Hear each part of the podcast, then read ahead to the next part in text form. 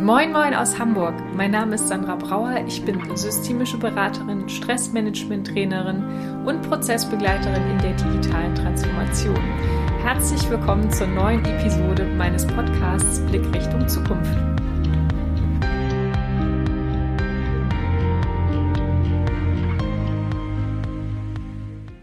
Schön, dass wir uns zu dieser Podcast-Episode treffen. Herzlich willkommen, Dina, und herzlich willkommen, Nico. Bevor ich äh, direkt einsteige, es geht einfach ganz grob um das Thema Fehler, Fehlerkultur und so weiter. Wir wissen noch gar nicht, wo die Reise genau hingeht, möchte ich aber euch kurz einladen, euch vorzustellen, weil ihr euch beide ja untereinander zum Beispiel auch gar nicht kennt. Und wir machen es diesmal umgekehrt, Men's First. Also Nico, wer bist du, was tust du und wozu bist du eigentlich heute mit dabei? Ja, mein Name ist Nikolas Korte. Ich bin 57 Jahre alt. Von Ausbildung her ursprünglich mal Maschinenbauingenieur. Ich habe 33 Jahre in der Industrie gearbeitet, davon mehr als 25 Jahre als Führungskraft und 20 als Geschäftsführer in Unternehmen in Deutschland, Südafrika und Italien. Habe dann das letzte Unternehmen, für das ich gearbeitet habe, in Bochum mit meinen Kolleginnen und Kollegen zusammen total auf den Kopf gestellt und transformiert zu einer agilen Organisation. Und das hat so vieles mit mir persönlich gemacht, dass ich dann für mich selber auch irgendwann beschlossen habe, ich will das nicht noch zehn Jahre machen, sondern ich habe meine Unternehmensanteile verkauft, ich habe gekündigt als Geschäftsführer und habe mich zum 1.1.21 selbstständig gemacht als systemischer Coach für Organisationsentwicklung, habe eine Ausbildung gemacht zum systemischen Coach und mache jetzt eigentlich was ganz anderes als ich 33 Jahre lang gemacht habe. Und das Thema Lernen war für mich einfach die letzten drei Jahre so ein ständiger Begleiter und deswegen freue ich mich da heute drüber zu reden. Sehr, sehr spannend. Also ich muss gerade mal einmal kommentieren. Dina, du darfst gleich. Also ich habe gerade schon Agilist aufgeschrieben auf meiner Stichwortliste und ähm, freue mich total über die Buntheit deiner Erfahrungen wahrscheinlich. Und du hast ein, ähm, ein Stichwort gesagt bei Systemik, da werde ich natürlich immer hellhörig, das verbindet uns. Und ähm, dazu hast du auch gleich das Stichwort Lernen genannt. Also ich habe ja eingeleitet mit Fehler, Fehlerkultur und du sagst jetzt gleich Lernen. Also super Einstieg auch schon bei deiner Vorstellung. Vielen Dank. Ich freue mich auf unseren Austausch. Dina, Dina, wer bist du? Ja, Dina, da bin ich eigentlich. Ja. Dina Sierreiter aus Hamburg, ich bin 47. Ich bin auch Agilistin, würde ich sagen. Ich arbeite als agiler Coach äh, bei einer kleinen Unternehmensberatung hier in Hamburg. Smiedig heißen wir, das heißt agil auf äh, Norwegisch. Und ich habe auch einen Lebenslauf, den ich früher immer so als Flipperkugel-Lebenslauf bezeichnet habe, weil ich eigentlich Apothekerin bin von Hause aus. Dann habe ich in der Pharmaindustrie gearbeitet und zwar da im Bereich Kommunikation und Wissensmanagement. Da ging es äh, für mich schon los mit dem ganzen Thema Lernen und wie lernen Menschen eigentlich. Dann habe ich mich für Kulturwandel bei uns im Unternehmen damals interessiert und einen großen Kulturwandel, eine große Transformation begleitet bin dann Führungskraft geworden, äh, habe ein großes Team geleitet und habe mich nach meiner Elternzeit damals selbstständig gemacht und da ziemlich viele Dinge ausprobiert, manche erfolgreich, manche weniger erfolgreich. und ja, habe eine Menge gelernt, habe ein Fable dafür, Fehler und äh, Dinge, die nicht Fehler sind, sauber auseinanderzuhalten. Total spannend. Viel, vielen Dank, Dina, für die Ausführung. Ich muss mich gerade total bremsen, damit ich nicht die, die Kernfragen, die ich schon so in meinem Sinn habe, jetzt sofort stelle und damit so den Spannungsbogen quasi gar nicht erst aufbauen kann. Ähm, ich bewahre mir gerade die Gedanken, die ich ähm, zu dir habe und ich finde es so toll, dass wir mit so viel Buntheit hier im Raum sind. Das ist so das Erste, was mir total zusagt. Und vielleicht gerade, weil wir schon angefangen haben mit äh, Fehler, Lernen und so weiter. Ich habe vor kurzem mal die Hypothese aufgestellt. Vielleicht kann man eigentlich gar gar keine Fehler machen, vielleicht ist alles Lernen. Was sagt ihr denn dazu? Ich hau jetzt gerade mal schon einen raus. Nico, was sagst du? Gibt es überhaupt Fehler? Also ich sehe das genauso wie du. Also Lernen ist für mich eine der ressourcenorientierten Formulierungen von Fehler. Fehler ist eine defizitorientierte Formulierung und Lernen wäre für mich eine, eine, eine ressourcenorientierte Definition oder, oder Formulierung für Fehler. Jeder Fehler hat immer was Positives. Ich habe die Chance daraus was zu lernen und genauso sehe ich das auch. So ein schönes Reframing, wie wir unter den Systemikern ja. sagen. Ne? Also eine schöne Umformulierung, dem Ganzen eine neue Bedeutung geben. Dina, was sagst du dazu? Ja, gibt es Fehler? Ja, für mich gibt es schon Fehler. Ähm, und zwar immer dann, wenn etwas eigentlich total klar beschrieben ist Und da, da, merke ich meine Prägung aus der, aus der Industrie. Da hatten wir so Standardarbeitsanweisungen. Ähm, und ich habe in der Pharmaindustrie gearbeitet. Also da musste hinten auch wirklich was rauskommen, was man Menschen guten Gewissens und Menschen mit Erkrankungen guten Gewissens verabreichen kann. Und deswegen haben wir Sachen sehr stark standardisiert, damit eben möglichst wenig Fehler passieren können. Das wurde sehr genau niedergeschrieben, damit Leute so einen Prozess folgen können. Und diesem, wenn du diesem Prozess gefolgt bist, ist da ein gutes Produkt am Ende rausgekommen. Wenn du davon abgewichen bist, dann war das eben ein Fehler. Das heißt, es gab eine ganz klar beschriebene Vorgehensweise und eine Abweichung davon ist ein Fehler. Und das sind für mich auch immer so gedanklich diese roten Fs, die ihr vielleicht noch kennt, die wir früher an unseren Hefträndern hatten, wenn Lehrerinnen und Lehrer was korrigiert haben. In der Mathe ist 1 plus 1 2 und wenn du da 3 hingeschrieben hast, war da das rote F. Also da bist du der Regel nicht gefolgt. Das sind für mich Fehler. Es gibt ein klar beschriebenes Vorgehen, eine Vereinbarung ist in einer bestimmten Art und Weise zu machen. Und obwohl ich es weiß, weiche ich davon ab. Also mhm. Grammatikregeln, äh, Mathe, Standardarbeitsanweisungen, die ich einhalten sollte. Äh, das, das sind für mich äh, Fehler. Also so betrachte ich Fehler. Und mhm. klar können da auch welche passieren. Und dann habe ich die Chance zu lernen und das sollte ich tunlichst auch machen. Gerade wenn es um Qualität von, äh, von super wichtigen Produkten geht, ist das auch entscheidend, wie damit umgegangen wird, wenn ich dann doch abweiche von der Regel oder der Anweisung. Warum habe ich das gemacht? Was hat mich da vielleicht hingebracht, das zu tun. Weil das machen Leute ja nicht mit Absicht. Ähm, die haben ja meistens eine gute Intention, wenn mhm. sie das tun. Ähm, aber das ist so für mich die Unterscheidung. Also für mich gibt es durchaus einen Fehler, wenn ich vereinbart, ganz klar vereinbart habe, was in einer bestimmten Art und Weise zu machen. Mhm. Ich denke da gerade an, ähm, an die IT. Also ich habe mal mehrere Jahre in der IT-Beratung und Projektmanagement gearbeitet und ich denke so an einen Freitagnachmittag, als ähm, das Bewerbungsmanagementsystem eines relativ großen Kunden ausgefallen ist, also vor dem Wochenende, und äh, somit bei diesem großen Kunden die Bewerbungen nicht eingehen konnten. Also es drohte, dass es auch das ganze Wochenende so verbleiben könnte. Und ähm, wir wurden alle sehr aufgeregt, weil wir natürlich unserem Kunden zur Seite stehen wollten. Und das war recht ungünstig. Und da hat man dann den Fehler im System zum Glück relativ zügig gefunden. Und da denke ich zum Beispiel auch noch an Fehler, weil da ist etwas, was geplant war und was technisch funktionieren müsste, das ist nicht aufgegangen. Und da bin ich immer noch auch in der Fehlerlandschaft. Natürlich könnte man sofort dann den menschlichen Mechanismus danach einziehen und sagen, komm, was können wir beim nächsten Mal besser machen? Also können wir menschlich von den Prozessen her etwas besser machen, damit dieser technische Fehler nicht nochmal funktioniert? Oder ist es tatsächlich dieses, ja, was du nicht mehr unter Kontrolle hast, also dass die Technik ein Eigenleben entwickelt hat und einfach ein technischer Fehler produziert wird? Also da bin ich auch noch so in der Unterscheidung. Und sonst halt ähm, finde ich dann, wenn man auf dieser menschlichen, prozessbasierten Ebene ist, ist es für mich dann auch wiederum Lernen. Aber das dann zu abstrahieren und zu sagen, was ist denn das eine und was ist mhm. das andere, ist, glaube ich, manchmal gar nicht so leicht. Also somit würde ich auch, glaube ich, sagen, also ich bin sehr vorsichtig gerade in der Formulierung. Ich glaube tatsächlich, auch wenn ich provozierend gefragt habe, es gibt noch sogenannte Fehler, aber ähm, vieles ist für mich halt vor allem auf dieser menschlichen, prozessbasierten Ebene Lernen. Und ähm, das finde ich ist sehr so ein versöhnlicher Gedanke, ne? dass man entspannter auf ähm, Kontexte schaut. Was sagt ihr denn dazu? Jetzt bin ich von meiner eigenen provozierenden Frage so ein bisschen zurückgetreten.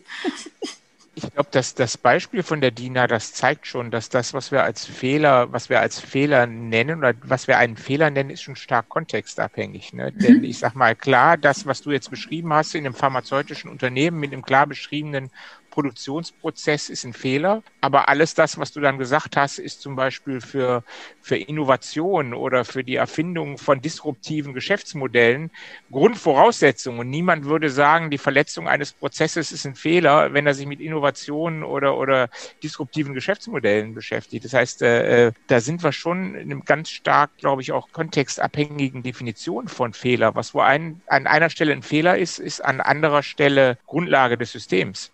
Auch spannend. Also ich habe gerade dazu so eine Frage formuliert, wann darf eigentlich was sein? Also wann ist es dann okay, dass ein Fehler entsteht und wann vielleicht auch nicht? Also es werden jetzt also eine ganz große Fragen auch wieder.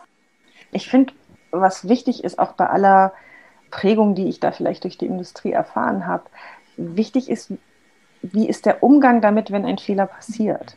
Und trotz aller Anweisungen und Co, es passieren immer mal wieder Fehler das Schlimmste, was einem dann passieren kann, ist eigentlich, dass Menschen Angst haben zu sagen, dass das passiert ist und versuchen es zu vertuschen. Mhm. Ähm, das ist immer so der, der Horror, den man in der Pharmaindustrie hat, dass Leute zum Beispiel das dann nicht sagen mögen. Und deswegen versuchst du da eine Kultur zu schaffen, in dem solche Abweichungen von der Norm wichtig sind, dass du die meldest und sagst, da ist was schiefgegangen, da ist was anders gewesen. Mhm. Ähm, und dass du keine Angst hast, das kundzutun. Denn das hat was direkt mit deiner Qualität zu tun. Ähm, und du musst darüber sprechen, warum ist das schiefgegangen? Hast du dich nicht an die Anweisung gehalten? Warum nicht? Was, was hat dich dazu gebracht? Weil ganz oft sind es halt Gedanken, etwas besser machen zu wollen und dann manche Dinge vielleicht nicht verstanden zu haben. Und wenn du dann auf so jemanden eindrischst, um Gottes Willen, der wird ja nie wieder irgendwie versuchen, wenn ihm was schiefgegangen ist, zu sagen, ich glaube, mir ist was schiefgegangen, sondern wird versuchen, alles zu tun, dass du es nicht bemerkst. Und das willst du ja nicht. Du willst ja bemerken, wenn irgendwas nicht funktioniert hat. Und deswegen mhm. finde ich so diesen Umgang damit, wenn ein Fehler passiert ist, ungemein wichtig in jeglichem Kontext, weil wenn ich Angst habe und dass ich bestraft werde, dass ich klein gemacht werde, dass ich äh, mich nicht wohlfühle, dass ich was auch immer, also mich einfach schlecht fühle, zudem, dass ich ja oft weiß, ich habe Mist gebaut, wenn ich sowas gemacht habe, da fühle ich mich ja schon schlecht genug, aber dann zu gucken, wie gehen wir damit um und wie kriegen wir das auch so gedreht, dass wir sagen, okay, was haben wir besser verstanden dadurch, dass das passiert ist. Mhm. Also ist eine Arbeitsanweisung vielleicht Blödsinn. Und deswegen versuchen Leute da drum rumzukommen, ähm, weil die jemand geschrieben hat, der vielleicht gar nicht so arbeitet und für andere geschrieben wurde. Oder ist da irgendwas noch nicht genug verstanden, warum der Mensch gedacht hat, so rum ist es besser? Mhm. Ähm, also nicht verstanden, warum man in die eine Richtung geht und nicht doch in die andere. Und das braucht halt ja dann Geduld und dieses, diese Haltung zu sagen, lass uns mal rausfinden, warum das schiefgelaufen ist. Und vielleicht, um daran anzuschließen, also ihr habt beide ja vorhin das Stichwort agile Szene, also Agilists genannt. Ich finde diese, diese Rahmen ähm, für Gespräche genau auch darüber aus dem agilen Arbeiten, sei es jetzt die Retrospektive oder was auch immer, die finde ich da so unterstützend. Also die, die unterstützt da so gut. Also dass man quasi ähm, diese Möglichkeit gibt, ganz offen darüber in den Austausch zu kommen. Also die Retrospektive ist für mich immer ein Beispiel dafür, dass man das halt nutzt, um eben auch über solche Themen ins Gespräch zu kommen, immer mit dem Ansatz, noch besser zu werden. Also tatsächlich zu sagen, so ganz systematisch mit einer Struktur Ne, was, ähm, was äh, lief gerade gut, was vielleicht auch nicht und ähm, können wir gemeinsam besser werden. Und dafür, glaube ich, braucht es das manchmal, damit Menschen sich eben auch ähm, trauen oder wissen, ich darf das sagen. Und dann wird man vielleicht ja Stück für Stück auch immer besser darin, das offen auszusprechen, weil man feststellt, das ist okay, hier ist das erlaubt, das ist in Ordnung. Und ich glaube, das, also ich bin jetzt nicht eine Tool-Freundin ohne Ende, dass man sagt, man muss ständig irgendwelche neuen Methoden auch ähm, über diese Workshops und so weiter die ganze Zeit ausrollen, sondern nur dann, wenn es halt erforderlich ist. Weil in manchen Kontexten, gerade im Unternehmen, ist es ja nun mal nicht erlaubt oder noch nicht erlaubt, dass man offen darüber sprechen kann, weil eben die Angst vor Bestrafung oder was auch immer im Raum steht ne? oder für ähm, die fehlende Toleranz vielleicht in Bezug auf Fehlern.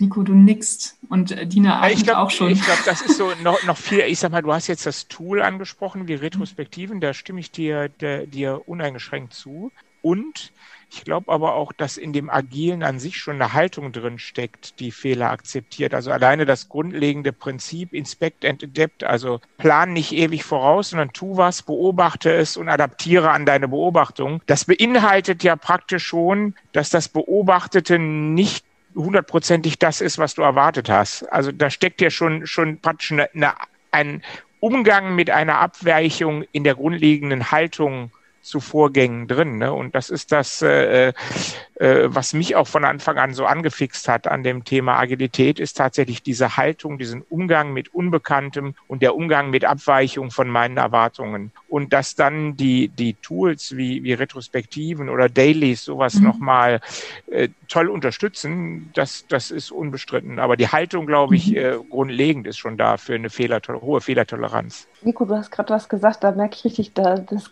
das kribbelt. da weicht etwas von meiner Erwartung ab. Und das ist für mich zum Beispiel der Punkt, wo ich total oft einhake, weil gerade im, im Kontext von Agilität viel von Fehlerkultur und Umgang mit Fehlern gesprochen wird. Da kann ich auch Fehler machen, das ist ganz klar. Aber ganz viel agile Teams arbeiten in einem Feld von wo sie etwas Neues entwickeln, wo sie gar nicht wissen, wie das funktioniert, mhm. Wo sie das versuchen herauszufinden. Mhm. Und die machen dann, so wie ich das mal gelernt habe, die machen keinen Fehler, weil sie sonst, es gibt keine Regel dafür, was sie tun, noch nicht. Das entwickeln sie, aber sie machen ein Experiment. Und da kommt halt die Naturwissenschaftlerin in mir wieder nach vorne, die sagt, beim Experiment sagst du, hm, das ist die Hypothese, die ich habe und die will ich überprüfen. Und dann tue ich etwas, um zu gucken, stützt das die Hypothese oder muss ich vielleicht doch nochmal an meiner Hypothese arbeiten? Und dann habe ich mich geirrt. Dann habe ich nicht, noch nicht die richtige Hypothese gehabt oder vielleicht auch nicht das richtige Experiment für die Hypothese ausgewählt, aber ich habe nicht unbedingt einen Fehler gemacht sondern ich habe mich geirrt oder ich habe eine Hypothese aufgestellt, die ich nicht halten konnte. Und dieses neugierige, ähm, Nikolas, was du sagtest, dieses was ist denn da, ich habe das erwartet und es ist was anderes passiert, was steckt denn da drin? Das ist für mich halt kein Fehler, das ist die Quint, also die Essenz von Experimente machen. Mhm. Und ich habe anfangs, fand ich das Wort ganz furchtbar, als ich das das erste Mal gehört habe von einem anderen agilen Coach. Ich gedacht, wer Experimente, wieso Experimente?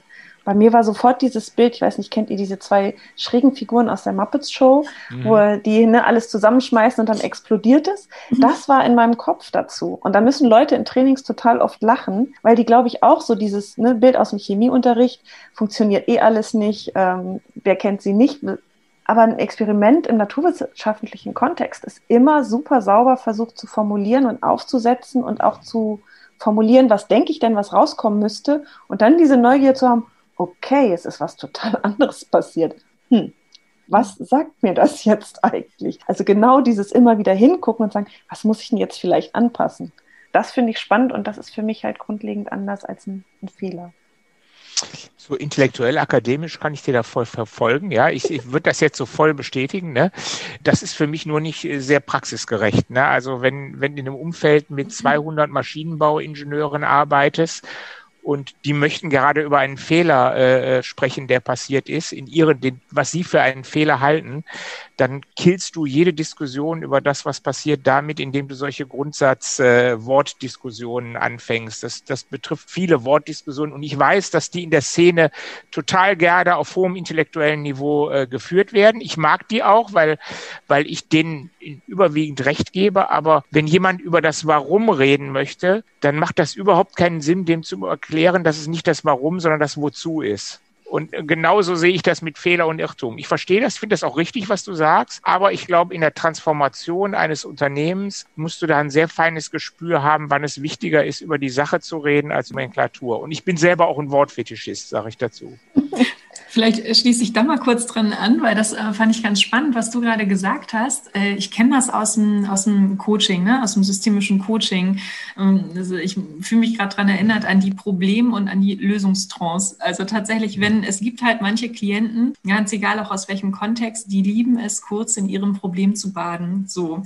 Und ähm, wir haben damals in unserer Ausbildung gelernt, dass wir möglichst zügig bitte in Richtung Lösung uns bewegen, aber es manchmal halt auch erforderlich sein kann, kurz mit im Problem zu baden. Mhm. So, weil da halt ganz viel Akzeptanz und auch Wertschätzung des Problems erfolgt und vielleicht auch tatsächlich mal das offene Ohr und so weiter und so fort. Und wenn das halt ausreichend halt wertgeschätzt wurde, dann kann man es entsprechend auch verlassen. Also daran muss ich gerade denken. Und somit gibt es ja auch ein Problem und somit gibt es vielleicht auch einen Fehler. Und dann kann man halt vielleicht auch nach vorne schauen und dann wieder diesen Lernprozess antriggern, sodass man dann halt auch tatsächlich Richtung Zukunft schauen kann. Ich finde, da gibt gibt es eine Parallele. Also die meine ich mhm. zumindest jetzt gerade zu erkennen. Finde ich ganz spannend. Würde mhm. ich somit eher gerade bestätigen, aber ich glaube, Tina hat noch zwei oder drei Gedanken, die sie bestimmt gerade mit uns teilen möchte. Vor allem nach Nikos Ausführungen. Na, bei mir ist so die Erfahrung, wenn ich mit Leuten gearbeitet habe, die aus einem, und da sind wir wieder beim Kontext, aus einem Umfeld kamen, wo es sehr verpönt ist, einen Fehler zu machen weil Dinge sehr, sehr klar beschrieben sind, dann war das für die schwierig, sich auf Experimente einzulassen, weil sie Angst mhm. hatten, einen Fehler zu machen. Und ein Fehler war schlecht. Also einfach so. Wenn ich denen aber den Unterschied erklärt habe, dann war der Mut eher da zu sagen, ach richtig, ich versuche ja wirklich was ganz Neues, was, was, was wir noch nie so vorher gemacht haben. Und dann habe ich mich geirrt. Und das ist okay. Dann war das für die manchmal leichter, ihre Experimente festzulegen und mutig nach vorne zu marschieren, weil die mit diesem Fehler so viel verbunden haben, Selbst wenn jemand sagt, ist okay, wenn du einen Fehler machst, wie der eine sagt, mir ist okay, dass ich einen Fehler mache, der andere sagt, mach so bloß keinen Fehler, was denn jetzt? Und wenn man dann, und das ist eben meine Erfahrung, erklärt, Fehler ist das, wenn du dich nicht an deinen Prozess hältst, der klar umschrieben ist und die ihr ja auch weiterhin im Unternehmen habt, und du machst aber jetzt was anderes als das, was du sonst immer tust. Und das ist eben meine Erfahrung, wenn Leute zum Beispiel komplett neu einsteigen, diesen Unterschied zu erklären, hilft denen loszugehen in manchen Bereichen und zu sagen, okay, stimmt, ich kann eigentlich keinen wirklichen Fehler hier in dem Moment machen, weil es ist nicht einfach Checkliste, die ich abfahre oder Prozess, den ich, an den ich mich halten muss, sondern ich versuche etwas Neues rauszufinden. Und dafür finde ich, ne, diese Wortglauberei ist an der Stelle für mich wichtig, um Leute, äh, Leuten Mut zu machen, ein Experiment zu wagen in einem Umfeld, wo du sonst immer sehr, äh, wo sehr genau festgenagelt wirst auf einen Fehler, den du gemacht hast, weil der in irgendeiner Regel, in irgendeinem Dokument, in irgendeinem Wahnsinnsprozess äh, ist und du den nicht gekannt hast. Und das ist für mich der, der grundlegende mhm. Unterschied. Mhm. Ich führe nicht mit allen Menschen erstmal eine Grundsatzdiskussion zu Irrtum und Fehler. Das mache ich nicht. das, das würde ich auch total kontraproduktiv finden. Aber so dieses dieses Verständnis dafür zu wecken, dass Inspect and Adapt halt nicht was damit zu tun hat, dass man Fehler super findet äh, per se. Weil da haben meiner Erfahrung nach Leute durchaus Bauchschmerzen mit, weil sie sagen, wieso. Aber es gibt doch Dinge, die darf ich so nicht machen bei uns, weil das ist gegen das Gesetz oder das ist falsch. Und denen hilft es dann schon, äh, sich auf Inspect and Adapt auf einer anderen Ebene einlassen zu können wo ich einen Kontextsprung wage. Nico, möchtest du dazu noch was sagen? Weil eigentlich habt ihr euch ja jetzt gerade ganz gut ausgetauscht. Nein, ich, ich, für mich ist das so okay, okay, mhm. wie, die, wie die Dina das gesagt hat. Äh, ähm, äh, die Dina hat eine Erfahrung, die ich noch nicht habe. Also ich habe bis jetzt noch nicht feststellen können, dass man durch einen Wortwechsel eine schlechte Fehlerkultur in einem Unternehmen hat ändern können. Du kannst da sicherlich bei einzelnen Personen was auslösen. Aber wenn ein Unternehmen eine ganz schlechte Fehlerkultur hat, äh, dann liegt das nicht an dem Wort Fehler aus meiner mhm. Erfahrung. Ja, äh, du kannst bei einzelnen, ich, ich, ich gebe das, ich gebe dir total recht. Man kann bei einzelnen Menschen da sehr viel bewirken, indem man ihnen sagt, das war jetzt kein Fehler, was du da gemacht hast. Du hast es nicht besser wissen können. Äh, du hast das gemacht, was du für das Richtige gehalten hast, und das ist dann kein Fehler, sondern ein Irrtum. Aber ich beschäftige mich eigentlich lieber mit der Sache dann als als mit dem Wort dafür, muss ich ganz ehrlich zugeben. Wir sind ja jetzt hier auch gerade auf Metaebene. Das ist natürlich eine besondere Herausforderung. Ne? Ja, ich hoffe. Auch, genau, also es bringt ja auch bringt ja auch Spaß, sich so darüber zu unterhalten, weil darum geht es ja manchmal auch. Weil äh, noch ein anderer Spruch jetzt auch wieder aus dem systemischen Sprache schafft halt Wirklichkeit. Und je nachdem, in welchem Kontext wir unterwegs sind, muss man ja gucken, in welchen Wirklichkeiten kommen wir da an und welche Sprache ist da vielleicht auch äh, gewünscht oder erforderlich, damit wir dann quasi Impulse setzen können. Und vielleicht ist es auch das so manchmal, ne? dass man halt gucken muss, in welchem Raum ist man da gerade was, ähm, welche Kultur herrscht davor und welche Sprache brauchen wir vielleicht auch als Externe, um so eine Brücke in diese ähm, Wirklichkeit halt dann auch zu bauen. Also vielleicht, vielleicht ist es das und dann muss man so ein bisschen schauen, ist es äh, dann die Haltung, die sich dahinter natürlich dann auch verbirgt, weil Sprache, Wirklichkeit, Haltung, das hat ja alles miteinander zu tun, unsere Werte und so weiter. Und ähm, ja, vielleicht geht es ein bisschen darum. Aber bevor wir zu abstrakt werden, ich habe noch einen, einen Impuls bei Dinas Ausführungen gehabt und zwar dachte ich gerade an eine Schulabsolventin, die, glaube ich, im vorletzten Jahr mal bei mir war. Und ich habe so eine Landkarte auf meinem Flipchart gebastelt, die im Prinzip zeigt, wie man zu seinem beruflichen Glück kommen könnte, indem man im Prinzip ausprobiert, welcher Job der richtige ist. Das ist für mich jetzt heute mit meinem Erfahrungs- und Kenntnisstand eigentlich der Weg. So. Aber da kommen Menschen dann ähm, zu mir, die sagen, ja, aber was ist, wenn ich eine falsche Entscheidung treffe? Und die gehen davon aus, aufgrund ihrer sozialen Prägung und auch der Erfahrungswelten in ihrem Umfeld und so weiter und so fort, dass ähm, sie mit der ersten Entscheidung den Beruf fürs Leben wählen. Und ich bin immer wieder irritiert und denke, ja, ich kenne das aus meiner eigenen ähm, Prägung heraus. Und ähm, Dina schmunzelt gerade, ich freue mich gleich schon auf deine Kommentare. Und äh, tatsächlich versuche ich dann immer, denen mitzugeben, es ist vollkommen in Ordnung, wenn du jetzt mal nicht auf den für dich richtigen richtigen Weg ähm, gelangst, sondern dann nochmal einen anderen ausprobierst. Das ist aber für die vollkommen neu, weil sie das gar nicht von zu Hause aus mitgegeben bekommen haben Wahrscheinlich auch aufgrund dessen, wie halt früher Berufe gefunden und Berufswelten sich ergeben haben. Ne? Das ist ja eine ganz andere Welt. Du wählst den Beruf fürs Leben, machst es 40 Jahre und gehst dann in Rente. So, das ist aber heute nicht mehr so. Und da kommt aber auch schon dieses: Du darfst halt keinen Fehler machen, du darfst keine falsche Entscheidung treffen. Und mir tut es im Herzen weh, wenn ich solche Äußerungen bekomme und ich äh, gebe dann immer die Freigabe dafür und sage, es ist alles in Ordnung. Du darfst auch mal einen sogenannten falschen Weg wählen. Da hast du ganz viel gelernt, dann reflektierst du, du bleibst kurz stehen, reflektierst und dann guckst du mal, ob du nicht einen anderen Weg probierst. Und vielleicht kommst du irgendwann an, vielleicht ist aber auch dein ganzes Leben halt voll dieser Wege. Das könnte theoretisch auch sein. Also so daran musste ich auch gerade denken. Was sagt Dina dazu mit dem Schmunzeln und der Mimik im Gesicht, was die anderen jetzt ja leider gerade nicht sehen können? Ich musste so schmunzeln, weil mich das, also ich habe mein Studienfach gewechselt. Ich wollte eigentlich nach dem Abitur, so steht es auch in meiner Abi-Zeitung, Pharmazie studieren. Und ich weiß nicht, ob ihr euch noch erinnert, ist ja nun auch eine ganz, ist lange her. Aber alle waren der Meinung, sie wüssten, wie das geht nach dem Abitur. Und jeder wusste irgendwie, was zu tun sei. Und da haben mich alle angeguckt und haben gesagt, Pharmazie? Kannst ja bloß Apothekerin werden. Nee, also du musst ja heutzutage, es war Anfang der 90er, heutzutage musst du was studieren, womit du breit aufgestellt bist. Davon habe ich mich so irre machen lassen, dass ich tatsächlich, ich hatte ein recht gutes Abitur, äh, mir das ZVS-Verzeichnis geschnappt habe und ähm, gedacht habe, okay, breit aufgestellt, Wirtschaft, mache ich Wirtschaft.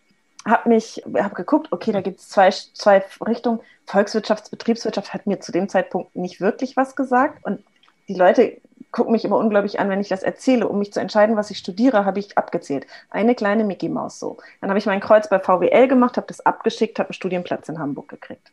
Habe das angefangen zu studieren und dachte schon im ersten Semester, ach du Scheiße, was mache ich hier? Habe mich aber nicht so recht direkt wieder zurückziehen mögen, weil so aufgeben auch nicht meins ist. Habe aber parallel tausend andere Sachen gemacht. Also ich habe in der Studentenorganisation gearbeitet, da Riesenmessen mit organisiert, unglaublich viel gelernt, Spaß gehabt, aber zwei Scheine gehabt nach drei Semestern. Und habe echt gekämpft und eine Nacht mit einem Freund damals im Auto durchdiskutiert und bin am Morgen ausgestanden, habe gesagt, ausgestiegen, habe gesagt, so jetzt studiere ich doch Pharmazie, weil das interessiert mich halt. Da habe ich Bock drauf. So, und dann habe ich äh, Studienfach gewechselt Approbation. Und dann haben wir danach ein Jahr Praktikum, wo du ein halbes Jahr Apotheke und ein halbes Jahr woanders machen kannst. Hab ich gedacht, so, ne, wie du sagtest, oh cool, da kann ich ein halbes Jahr was ausprobieren und kann dann immer sagen, nö, war nicht mein Ding. Also ich habe nichts falsch gemacht, ich habe was ausprobiert und da war, also, ne, das war für mich so ein Experiment. Und da bin ich in der Industrie gelandet und da bin ich geblieben und dann bin ich von da immer weiter marschiert. Und wenn ich das Leuten erzähle, die mich nur so in der Rolle kennen wie jetzt und meine, sage ich mal, meine Vergangenheit nicht, dann sind die immer baff erstaunt, dass ich da, wo ich bin, nicht deswegen bin, weil ich das gut geplant habe und geradlinig irgendwo längs marschiert bin, sondern das mit den Wegen fand ich ein schönes Bild, Sandra. Ich habe das mhm. immer mit Türen, dass ich sage, ich gehe halt durch die eine Tür durch und was dahinter liegt, ist ein Raum mit ganz vielen neuen Türen. Und dann kann ich mich wieder entscheiden. Und dann gehe ich wieder durch eine von den vielen Türen und gucke, und dahinter ist wieder der nächste mit den vielen Türen. Und so geht das halt weiter. Und das hat aber eine Weile gedauert, bis ich das mhm. auch für mich als wertvoll anerkannt habe. Weil ich gefühlt war die Flipperkugel, die irgendeinem Impuls folgend sich in eine andere Richtung begibt. Und habe aber immer das gemacht, worauf ich zum Beispiel Lust hatte. Mhm. Und das versuche ich auch ganz vielen jungen Menschen mitzugeben, die eben dieses Bild haben, du musst jetzt die eine richtige Entscheidung fällen und alles wird gut. So ist Leben nicht. Aber das ist ja auch, das, ist, ist das nicht eigentlich so ein perfektes Beispiel für Individuum und Umgang mit Fehlern, mutig sein vielleicht manchmal auch? Weil das ist ja, also es ist ein ganz kleiner Teilbereich, ne? also eigentlich vielleicht auch ein größerer Teilbereich, je nachdem, wie wir es jetzt gerade betrachten wollen. Und ähm, da zeigt sich ja so eine typische Verhaltensweise, die wir in uns tragen und ja auch ein gewisses Wertesystem dahinter und eine Persönlichkeit. Und die leben wir ja auch alle in den Unternehmenskontexten dann gerne mal aus. Also so, ich kenne tatsächlich eher diesen nach ähm, Sicherheit und nach dem rechten Weg strebenden Typen oder Typus Mensch. Und ähm, ich äh, frage mich immer, ja, das ist ja, das, so muss es ja gar nicht funktionieren. Aber warum glauben denn immer noch so viele, dass genau so es funktioniert? Was meint ihr? Ich sehe denkende Gesichter. Das hat ja ganz viel mit Sozialisierung zu tun, glaube ich. Ne? Mhm. Ne? Also ähm, äh, ich sag mal, mein Berufsweg, ich war 33 Jahre in der Industrie, habe vier Arbeitgeber gehabt. Immer wenn, wenn irgendwas nicht so war, wie es mir gepasst hat, wie es gepasst hat, dann habe ich also take it, change or leave it, dann habe ich äh, leave it gewählt und dann hat aber immer schon der nächste Job auf mich gewartet. Ne? Also der nächste Job war schon da und es war immer alles prima und ich gucke auch äh, heute ohne Groll, ich gucke auf ein total schönes und erfülltes Berufsleben in der Industrie zurück. Ich bin gegangen, weil es schön war, äh, nicht, nicht äh, obwohl es mhm. schön war, sondern weil ich einfach gesagt jetzt mehr geht nicht mehr, jetzt, jetzt will ich was anderes machen. Das hat aber total gegen meine Sozialisierung gesprochen, weil, weil ich bin Babyboomer. Äh, ich sage jetzt mal, meine Eltern sind diese, diese Endkriegsgeneration, sage ich jetzt mal, für die es immer nur darum ging, zu arbeiten, damit es den Kindern besser geht. Ja, Definition der eigenen Person. Also man, man hat dadurch bewiesen, dass man Teil des Wirtschaftswunders ist, indem man ein Auto hatte, indem man äh, eine größere Wohnung, als dem man als erster einen Fernseher und eine Waschmaschine hatte, als erster nach Italien in Urlaub gefahren ist. Und das steckt irgendwo ganz tief in mir und ich behaupte in vielen in meiner Generation drin. Diese Sozialisierung, Definition über Besitz äh, und, und Status auch, das haben wir von unseren Eltern so mit auf den Weg gegeben bekommen. Und sich davon dann irgendwann mal zu lösen und zu sagen, gibt es dann nicht eigentlich noch was anderes, was für mich wichtig ist, als dieses Reichtümer anhäufen und in der Hierarchie Leiter immer höher klettern, das ist ja mega schwierig. Das ist ja nicht mal eben so gemacht. Und, und deswegen haben alle, auch alle, die zu mir gesagt haben, du bist ja total bescheuert aus meinem beruflichen Umfeld. Wie kannst du sowas jetzt machen? Zum ersten Mal zu kündigen, ohne einen neuen Arbeitsvertrag zu haben. Ne? Äh, äh zum letzten Mal einen, nach 33 Jahren den letzten Gehaltszettel abheften im Ordner. Ja, alles, was so sinnbildlich für mich für diese alte Welt steht.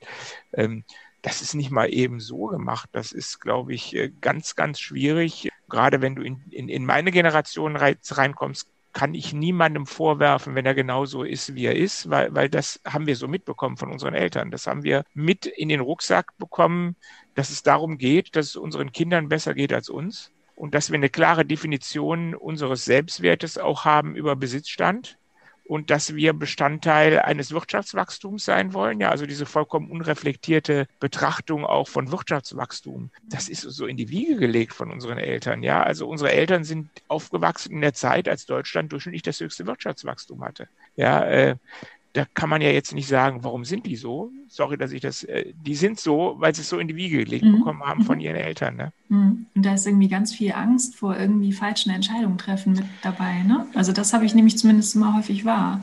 Ja, also als ich meiner Mutter gesagt habe, ich höre jetzt auf und ich mache mich jetzt selbstständig, hat die gesagt, um Gottes Willen, wie kannst du das jetzt machen? Du hast doch so einen tollen Job ja, hatte ich, aber ich habe eben äh, für mich die Möglichkeit gesehen, ein glücklicheres Leben zu führen, was eben nicht mehr sich darüber definiert, Geld zu verdienen äh, oder viel Geld zu verdienen. Und das ist für die vollkommen unbegreiflich. Ne? Hm. Dina, was sagst du? Ja, ich bin, ich finde das ganz spannend, weil ich bin mit zwei Kulturen aufgewachsen. Also ich mhm. habe einen ägyptischen Papa und eine deutsche Mama. Das heißt, ich habe zwei sehr unterschiedliche Kulturen kennengelernt und ich habe lange war ich unterwegs mit, das eine ist richtig, das andere ist falsch und habe, ich würde sagen, ich habe schon so ja, bis in deine 20er Jahre gebraucht, um zu kapieren, nee, das ist bloß anders.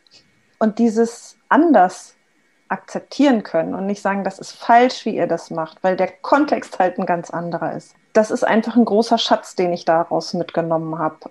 Das akzeptieren zu können, dass Menschen Dinge anders tun, dass jemand etwas also Menschen machen ja immer Dinge äh, aus dem Impuls heraus, dass sie denken, dass das eine gute Idee ist, wie sie es machen. Nicht, weil sie morgens aufstehen und jemand anderem den Tag versauen wollen. Und dieses anerkennen können, dass jemand äh, einen anderen Weg geht oder eine andere Lösung, Nico, wie du das gerade eben auch beschreibst und sagst, für mich passt das jetzt so und ich mache das so. Und dieses, dieses, oh Gott, bist du bescheuert. Das ist zum Beispiel eine Sache, die diskutieren wir. Ähm, ich bin im, im, Ausschuss für Unternehmensgründung und Förderung der Handelskammer Hamburg auch bei, beim Thema Gründergeist immer wieder wenn du in Deutschland irgendwas versuchst, was vielleicht noch nicht so klar verstanden ist, du kriegst alles gesagt, was schiefgehen kann, da kannst du drauf wetten. Aber es gibt ganz wenige, die dir Mut machen und sagen, wie cool, dass du das ausprobierst. Und ich muss immer so an eine Reise von zwei Freunden denken, die nach, nach ihrer Promotion mit Motorrad äh, losgefahren sind Richtung Osten. Und ich konnte zur Abschiedsfeier nicht dabei sein und habe aber angerufen vorher und habe gesagt, Mensch, ich glaube, das wird ein ganz fantastisches Jahr und ich freue mich so wahnsinnig für euch, dass ihr das macht. Und ich merkte, wie mein Freund am anderen Ende immer stiller wurde und sagte, habe ich irgendwas Blödes gesagt? Und dann sagte er, nee, aber du bist die einzige von all unseren Freunden, die sagt, dass das großartig wird, dass wir großartige Menschen treffen werden, dass da unglaublich spannende Zeiten auf uns zukommen. Alle anderen haben uns gewarnt vor Krankheiten, kaputten Motorrädern, schlechtem Essen. sagt er, das weiß ich, das wussten wir ja alles schon selber und das macht einfach, das macht was mit einem, wenn man dann immer nur hört, hast du daran gedacht, das könnte schief gehen oder ob jemand einfach mal sagt, oh, da werden so tolle Menschen sein, ihr fahrt da durch Länder, wow, ich bin begeistert. Und das fehlt uns so ein bisschen, um Leute zu ermutigen. Mhm. Ähm, und da sind wir vielleicht auch wieder so bei beim Thema Fehler machen versus Dinge anders machen, sich irren, Leute ermutigen und sagen, komm, probier's aus. Du wirst das nicht durch Nachdenken lösen können. Mhm. Ähm, ne? Ein Berufsanfänger der, oder jemand, der sich für ein Studium, eine Ausbildung entscheidet, der kann sich noch so lange hinsetzen und nachdenken der wird erst, wenn er das tut, die Ausbildung macht, das Studium angefangen hat, wissen, ob das wirklich meins mhm. ist. Genauso in einem Job. Die Beschreibung kann sich immer fantastisch lesen. Ich weiß erst, ob ich, wenn ich ihn mache, ob das für mich passt, ob das für mein Umfeld passt, ob wir zusammenpassen, kann ich durch Nachdenken nicht lösen, muss ich ausprobieren.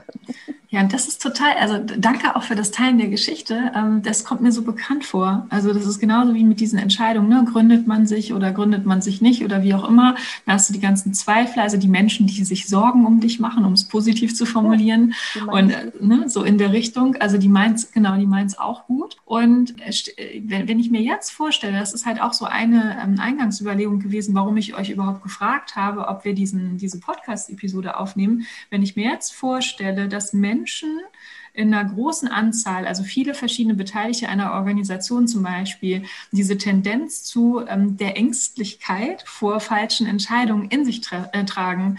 Wenn, wenn man ähm, diese versucht, jetzt quasi in eine mutigere Richtung, in vielleicht mehr Toleranz im Umgang mit Fehlern bei sich selber und im Umgang auch mit Fehlern anderer, also vermeintlichen Fehlern, sogenannten Fehlern, ne? das ist ja das mit unserer Begrifflichkeit, wenn man versucht, sie in so eine Richtung zu bewegen, zu sagen, mehr Mut, mehr ausprobieren und eher gehe in Richtung Experiment und du wirst ganz viel lernen. Kann das eigentlich gelingen? Also das ist jetzt wieder so eine böse Frage.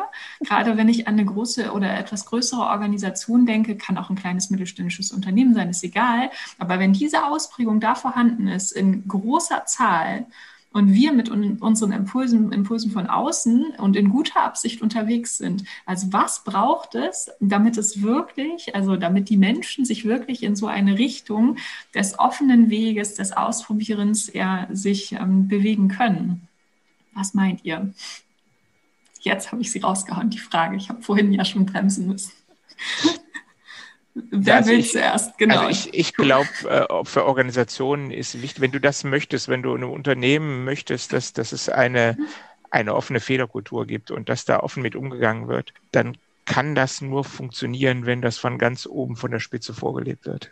Also äh, ich sag mal, wenn, wenn der oberste Chef sagt, ich mache nie Fehler, dann wird auch die zweite Führungsebene äh, sagen, ich mache nie Fehler, weil sie das Gefühl haben, das wird ja belohnt, wenn man nie Fehler macht. Werde ich äh, Chef und so setzt sich das durch die ganze Organisation fest, fort dann. Wenn aber schon von der obersten Hierarchieebene aus äh, eine Kultur gepflegt wird, dass jemand auch mal in großer Runde sagt, das habe ich aber jetzt vollkommen falsch eingeschätzt. Meine Entscheidung von gestern, die war sowas von falsch. Äh, ich möchte ja gerne mit euch zusammen nochmal drüber nachdenken. Dann wirst du merken, wie sich auf allen Ebenen des Unternehmens, ich sag mal, so eine, so eine Erleichterung frei. Menschen werden äh, entfesselt, selber auch zuzugeben, dass sie was falsch gemacht haben das ist, glaube ich, ganz eng daran gebunden, was die Menschen für ein Gefühl haben, was in ihrem, welches Verhalten in ihrem Unternehmen belohnt und welches Verhalten bestraft wird. Und das kann man, glaube ich, nach meiner Erfahrung zumindest nur durch aktives Vorleben fördern, dass Menschen sich trauen,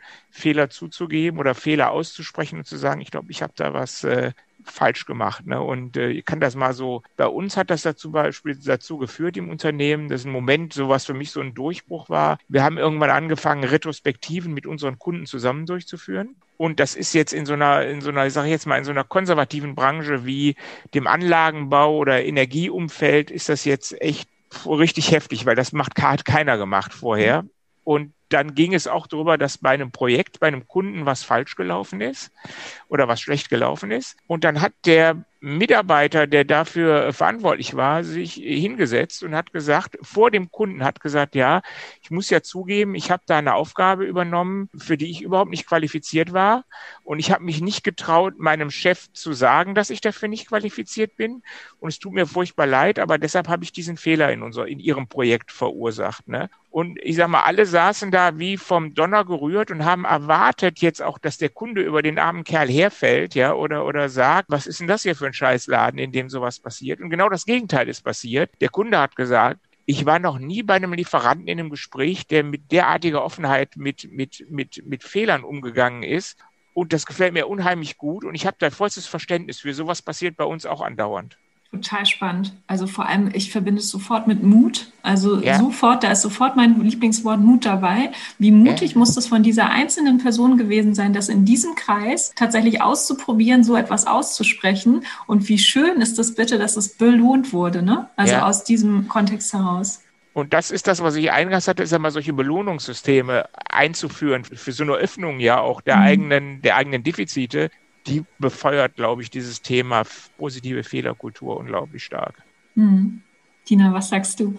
Ja, ich glaube, wenn ich mir jetzt vorstelle, da ist so ein Umfeld, was du gerade beschrieben hast, wo ganz viel von diesem ähm, mach das nicht, äh, mach nur was sicher ist und so da ist, dann braucht es vor allen Dingen, du hast ja gefragt, was braucht es? Ähm, meiner Erfahrung nach Geduld. Mhm. Weil du nicht einfach nur mit, mit, ab heute machen wir das anders, nee. Mhm. Vorname das irgendwie hinkriegst. Und ich glaube tatsächlich auch, dass, äh, was du beschrieben hast, Nico, wenn Leute anfangen, es anders zu tun, dann kann das Dinge ins Rollen bringen. Das muss jetzt nicht wahnsinnig schnell gehen und Leute werden auch sehr genau beobachtet, was sie sagen und was sie dann tatsächlich tun. Aber du brauchst eine Idee davon, dass das gut funktionieren kann. Dass mehr drinsteckt, das so zu tun als anders da kann so ein Gespräch, wie du das gerade beschrieben hast, unglaublich ermutigend sein, zu sagen, okay, wenn die das machen, dann versuche ich das auch mal. Mhm. Aber ich glaube, man braucht Geduld, denn gerade so unter Stress fallen wir alle wieder in die Muster zurück, die wir ganz lange eingeübt haben. Und dann bin ich vielleicht doch wieder nicht mutig und äh, warte, bis jemand anders irgendwie sich zuerst bewegt. Mhm. Äh, oder versuche Fehler zu vermeiden. Ähm, und von daher glaube ich, braucht es auf jeden Fall eine Portion Geduld, wenn du so ein Umfeld langfristig wirklich auch ändern möchtest. Ja, und vielleicht auch nicht nur ähm, das, sondern so nochmal von Grund auf. Ich überlege auch immer, der erste Punkt muss ja sein, dass man es wirklich will, also dass man was verändern möchte. Ganz egal, ob es jetzt auf der individuellen Ebene oder auf der Unternehmensebene ist, aber dass man sich darauf verständigt, man hat da diesen Plan, man möchte das, weil danach ist vielleicht irgendetwas besser. So, und ähm, das finde ich ist ja manchmal schon gar nicht leicht. Also das halt zu erwirken und zu sagen, wir wollen das gemeinsam, weil wie schön wäre das, ich denke wieder an die Retrospektive, man kommt zusammen, man verständigt verständigt sich darauf, dann hat man dieses große Schild vor sich und träumt halt von dieser, ähm, diese, diesem guten Miteinander, wo man gemeinsam lernen kann, gemeinsam reflektieren kann, über vermeintliche Fehler ins Gespräch kommt. Und dann hat man ja auch diesen, also dann hat man ja diesen Übungsraum. Ich finde, das lädt schon dazu ein, einen ganz anderen Rahmen zu schaffen, weil man sich einmal darauf verständigt hat. Man kann dann sagen, so, das Ziel war ja, und jetzt versuchen wir vielleicht auch mehr oder minder strukturiert, mal intuitiv, aber vielleicht auch strukturiert darüber ins Gespräch zu kommen. Und dann kommt aber ja ähm, das Verhalten. Also wir haben ne, Haltung, Werte, Strukturen und so weiter, wie das vielleicht unterstützt werden kann. Aber dann kommt die Verhaltensebene. Und dann denke ich tatsächlich gerade auch so ein bisschen an mich selber. Ich will das nämlich auch. Also ich möchte auch toleranter Fehler machen, mit mir selber werden. Und ich kam auch da, da, ähm, darauf hin, als ich da anfing, darüber zu reflektieren, kam ich darauf und dachte, ist das überhaupt möglich? Und dachte ich, doch, ist es. In einigen Teilen ist es mir ja schon gelungen. Aber manchmal ist es unglaublich unglaublich anstrengend. Und dabei zu bleiben und dann immer wieder zu reflektieren, sagen, das war nur ein Learning, das passiert mal und komm, ich habe es noch nie gemacht und somit ne, macht man Fehler. Das ist wie heute mit diesem Podcast-Interview, habe ich vorhin schon gesagt. Keine Ahnung, ob das mit der Technik heute alles so funktioniert. Wir machen das jetzt einfach mal so. Und an anderer Stelle haben ja Dinge auch schon gut geklappt. Und trotzdem kann es halt, und Dina, wie du jetzt auch gerade sagst, davon abhängig sein, in welcher Situation man gerade was wagen möchte. Mal mal gelingt es vielleicht besser und mal nicht. Und ich finde, da helfen auch diese sozialen Systeme unheimlich gut. Also, dass man sich mit anderen verbindet. Einer dieser Resilienzfaktoren ist ja auch immer ein stabiles soziales Netz, dass man sich verbindet und ähm, aus diesem Commitment heraus sich versucht, ähm, gemeinsam dann weiterzuentwickeln und dann vielleicht jemand anderes mal die eine innere Stimme übernimmt, sagt, vollkommen okay,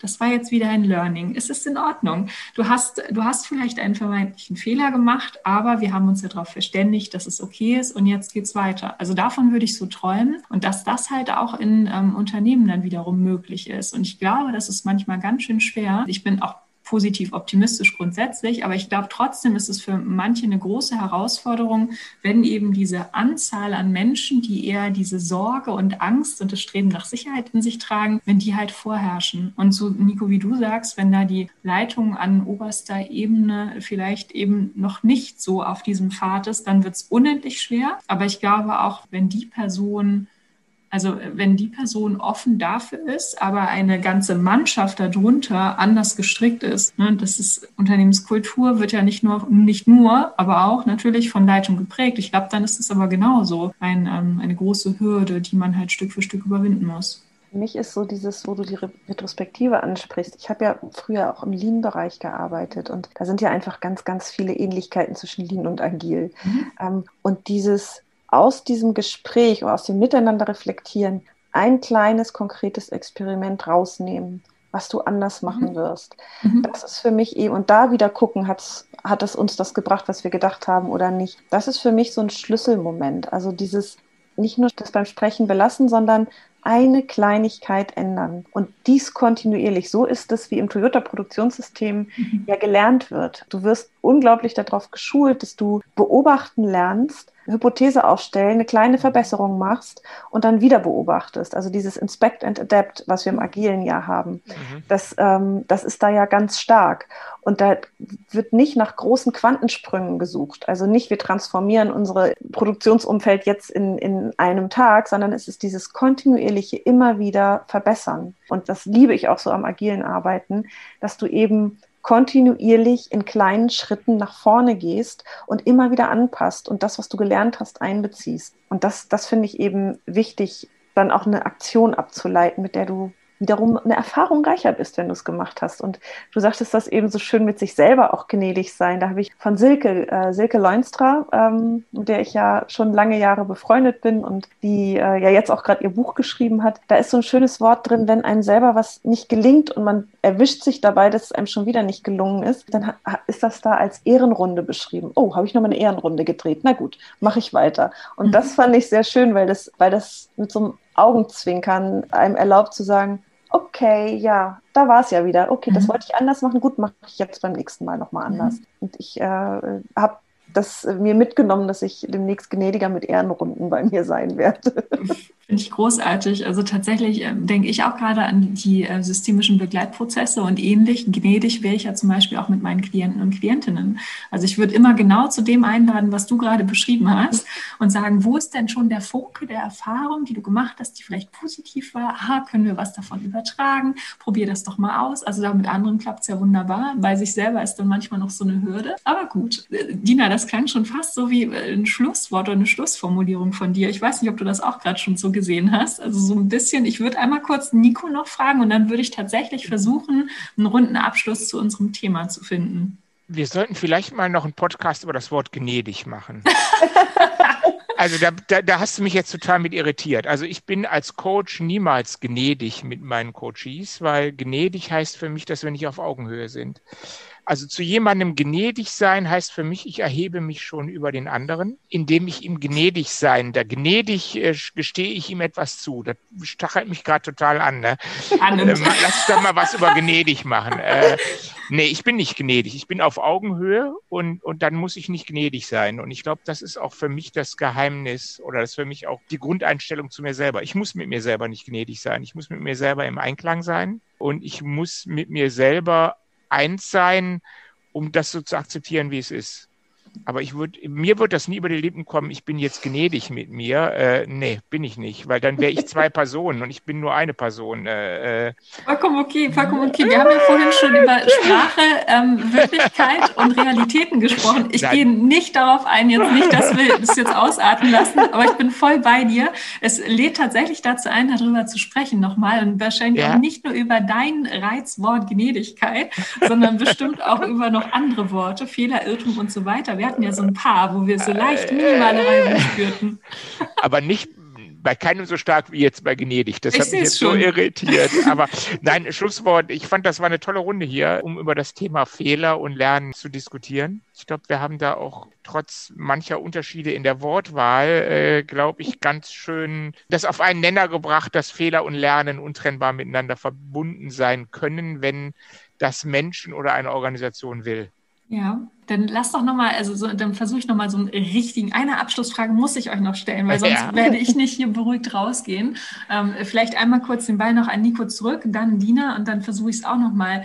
Nico, was wären so, gerade wenn du eine einzelne Person sehen würdest, vielleicht auch in einem Kontext von einer ähm, Organisation, was wären so für dich vielleicht auch tatsächlich Tipps, obwohl wir als Systemiker und so weiter ja eigentlich keine Tipps geben. Aber was wären so erste Schritte, die, ähm, die man gehen könnte, um so ein bisschen mehr in Richtung, ach, äh, der Fehlertoleranz zu gehen? Das System sieht nicht, äh, was das System nicht sieht. Ne? Also äh, ich sag mal, bei den, bei den Veränderungen, wenn du gerade einzelne Menschen ansprichst, ich habe eine Person, ich habe Personen von außerhalb gebraucht, um mich darauf zu bringen. Mhm. Ich habe eine Irritation gebraucht von außen, um zu sagen, ich möchte das alles ganz anders, als ich das die letzten 30 Jahre gemacht habe. Und ich glaube tatsächlich, dass das schon notwendig ist in den allermeisten Fällen, dass Menschen Anstoß von außen bekommen, um, um so irritiert zu sein, dass sie darüber nachdenken, ob ihre ein, eigene Einstellung zum Thema Fehler, ob sie die weiter so beibehalten möchten. Mhm. Und äh, ich glaube, das ist auch die für mich, äh, wenn Coach Jade zu mir sagt, ähm,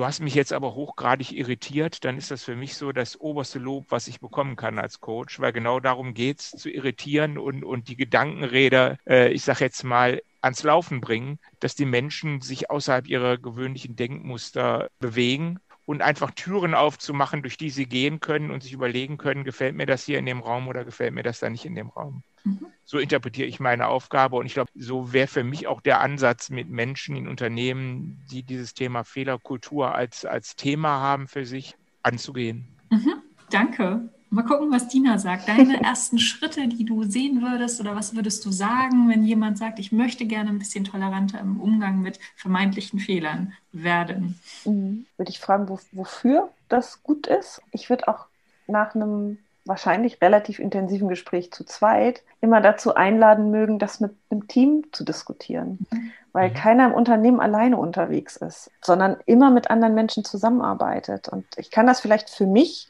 schon mal anfangen, das ist so schön gesagt, irgendwelche Gedankenräder in Gang zu setzen, aber ich werde das ja nie losgelöst komplett alleine bearbeiten und ändern. Und wenn man das Gefühl hat, ich bin jetzt sortiert und ich habe irgendwas verstanden, was ich anders machen möchte, dann den Dialog suchen, das Gespräch suchen, die Reflexion mit anderen suchen, weil ich das dann einfach multiplizieren kann. Mhm. Ähm, also nicht einfach im Sinne von kostet keine Mühe, sondern ähm, ich fange an, auch andere ins Nachdenken zu bringen. Und ich höre wiederum deren Perspektive und habe eine Chance zu lernen aus deren Erfahrung, aus deren Gedanken und dieses immer wieder anstoßen und Menschen auch innerhalb eines Unternehmens, auch jetzt sagen wir mal über Teamgrenzen hinweg oder über Abteilungsgrenzen, die wir so als wahrgenommene Grenzen manchmal da haben, diese Gespräche anzustoßen. Das wäre so nach dem Zweiergespräch äh, mein nächster Schritt, glaube ich. Spannend, daran schließe ich so ein bisschen an. Also ich würde darauf auch gerne antworten wollen. Und zwar wäre es für mich immer so dieses äh, Start mit deiner Selbstreflexion, also dass man anfängt, über sich selber nachzudenken, weil ich häufig halt feststelle, dass Menschen im, ne, im Alltagstrott oder auch im Berufsalltagstrott so drin sind und gar nicht ähm, feststellen, woran sie selber nochmal arbeiten können. Und wenn man aber merkt, dass man in gewissen Momenten Reibung verspürt, dann lädt es ja dazu ein, nachzudenken, woher kommt eigentlich diese Reibung? Also was soll mir diese Reibung sagen? Und vielleicht kommt man dann auf dieses Thema äh, Umgang mit Fehlern und Co. Und wenn man da anfängt oder da angekommen ist oder jetzt auch eine Resonanz zu diesem Thema, zu unserer Podcast-Folge auch hat, dann lebst du ja auch dazu ein. Denk mal drüber nach. Also, ne, warum beschäftigt dich das? Das fände ich wäre so auch für mich der erste Schritt. Und wenn es dann in einem Unternehmenskontext tatsächlich ist, würde ich auch sagen, also versuche mit anderen Menschen dazu ins Gespräch zu kommen. Vielleicht kannst du dir Verstärker holen für dieses Thema und du kannst überhaupt spüren, ob eine Veränderungsmöglichkeit im Raum steht. Und dann kann man das vielleicht nochmal ganz anders gestalten. Aber wir wollen ja auch nur über die ersten zwei, drei Schritte sprechen und alles weitere ergibt sich ja, weil wir ja gar nicht wissen, was da so los ist. So, äh, liebe Damen und Herren, es war sehr schön mit euch. Ich sehe gerade, die halbe, dreiviertel Stunde haben wir nicht ganz geschafft. Das ist jetzt eher eine Stunde. Ähm, vielen Dank, dass ihr meiner Einladung gefolgt seid. Ich bin sehr gespannt, ob wir uns noch mal in einem anderen Kontext vielleicht zum Thema Gnädigkeit oder was auch immer treffen werden. Ja, und ich wünsche euch auf jeden Fall eine gute Zeit und bin gespannt, was für, für Fragen vielleicht oder auch Resonanz äh, genau zu diesem Thema bekommen werden. Also danke nochmal an euch. Danke dir, Sandra, für die Einladung. Danke dir für die Einladung. War sehr total nett mit euch. Ja, ebenso. Herzlichen Dank.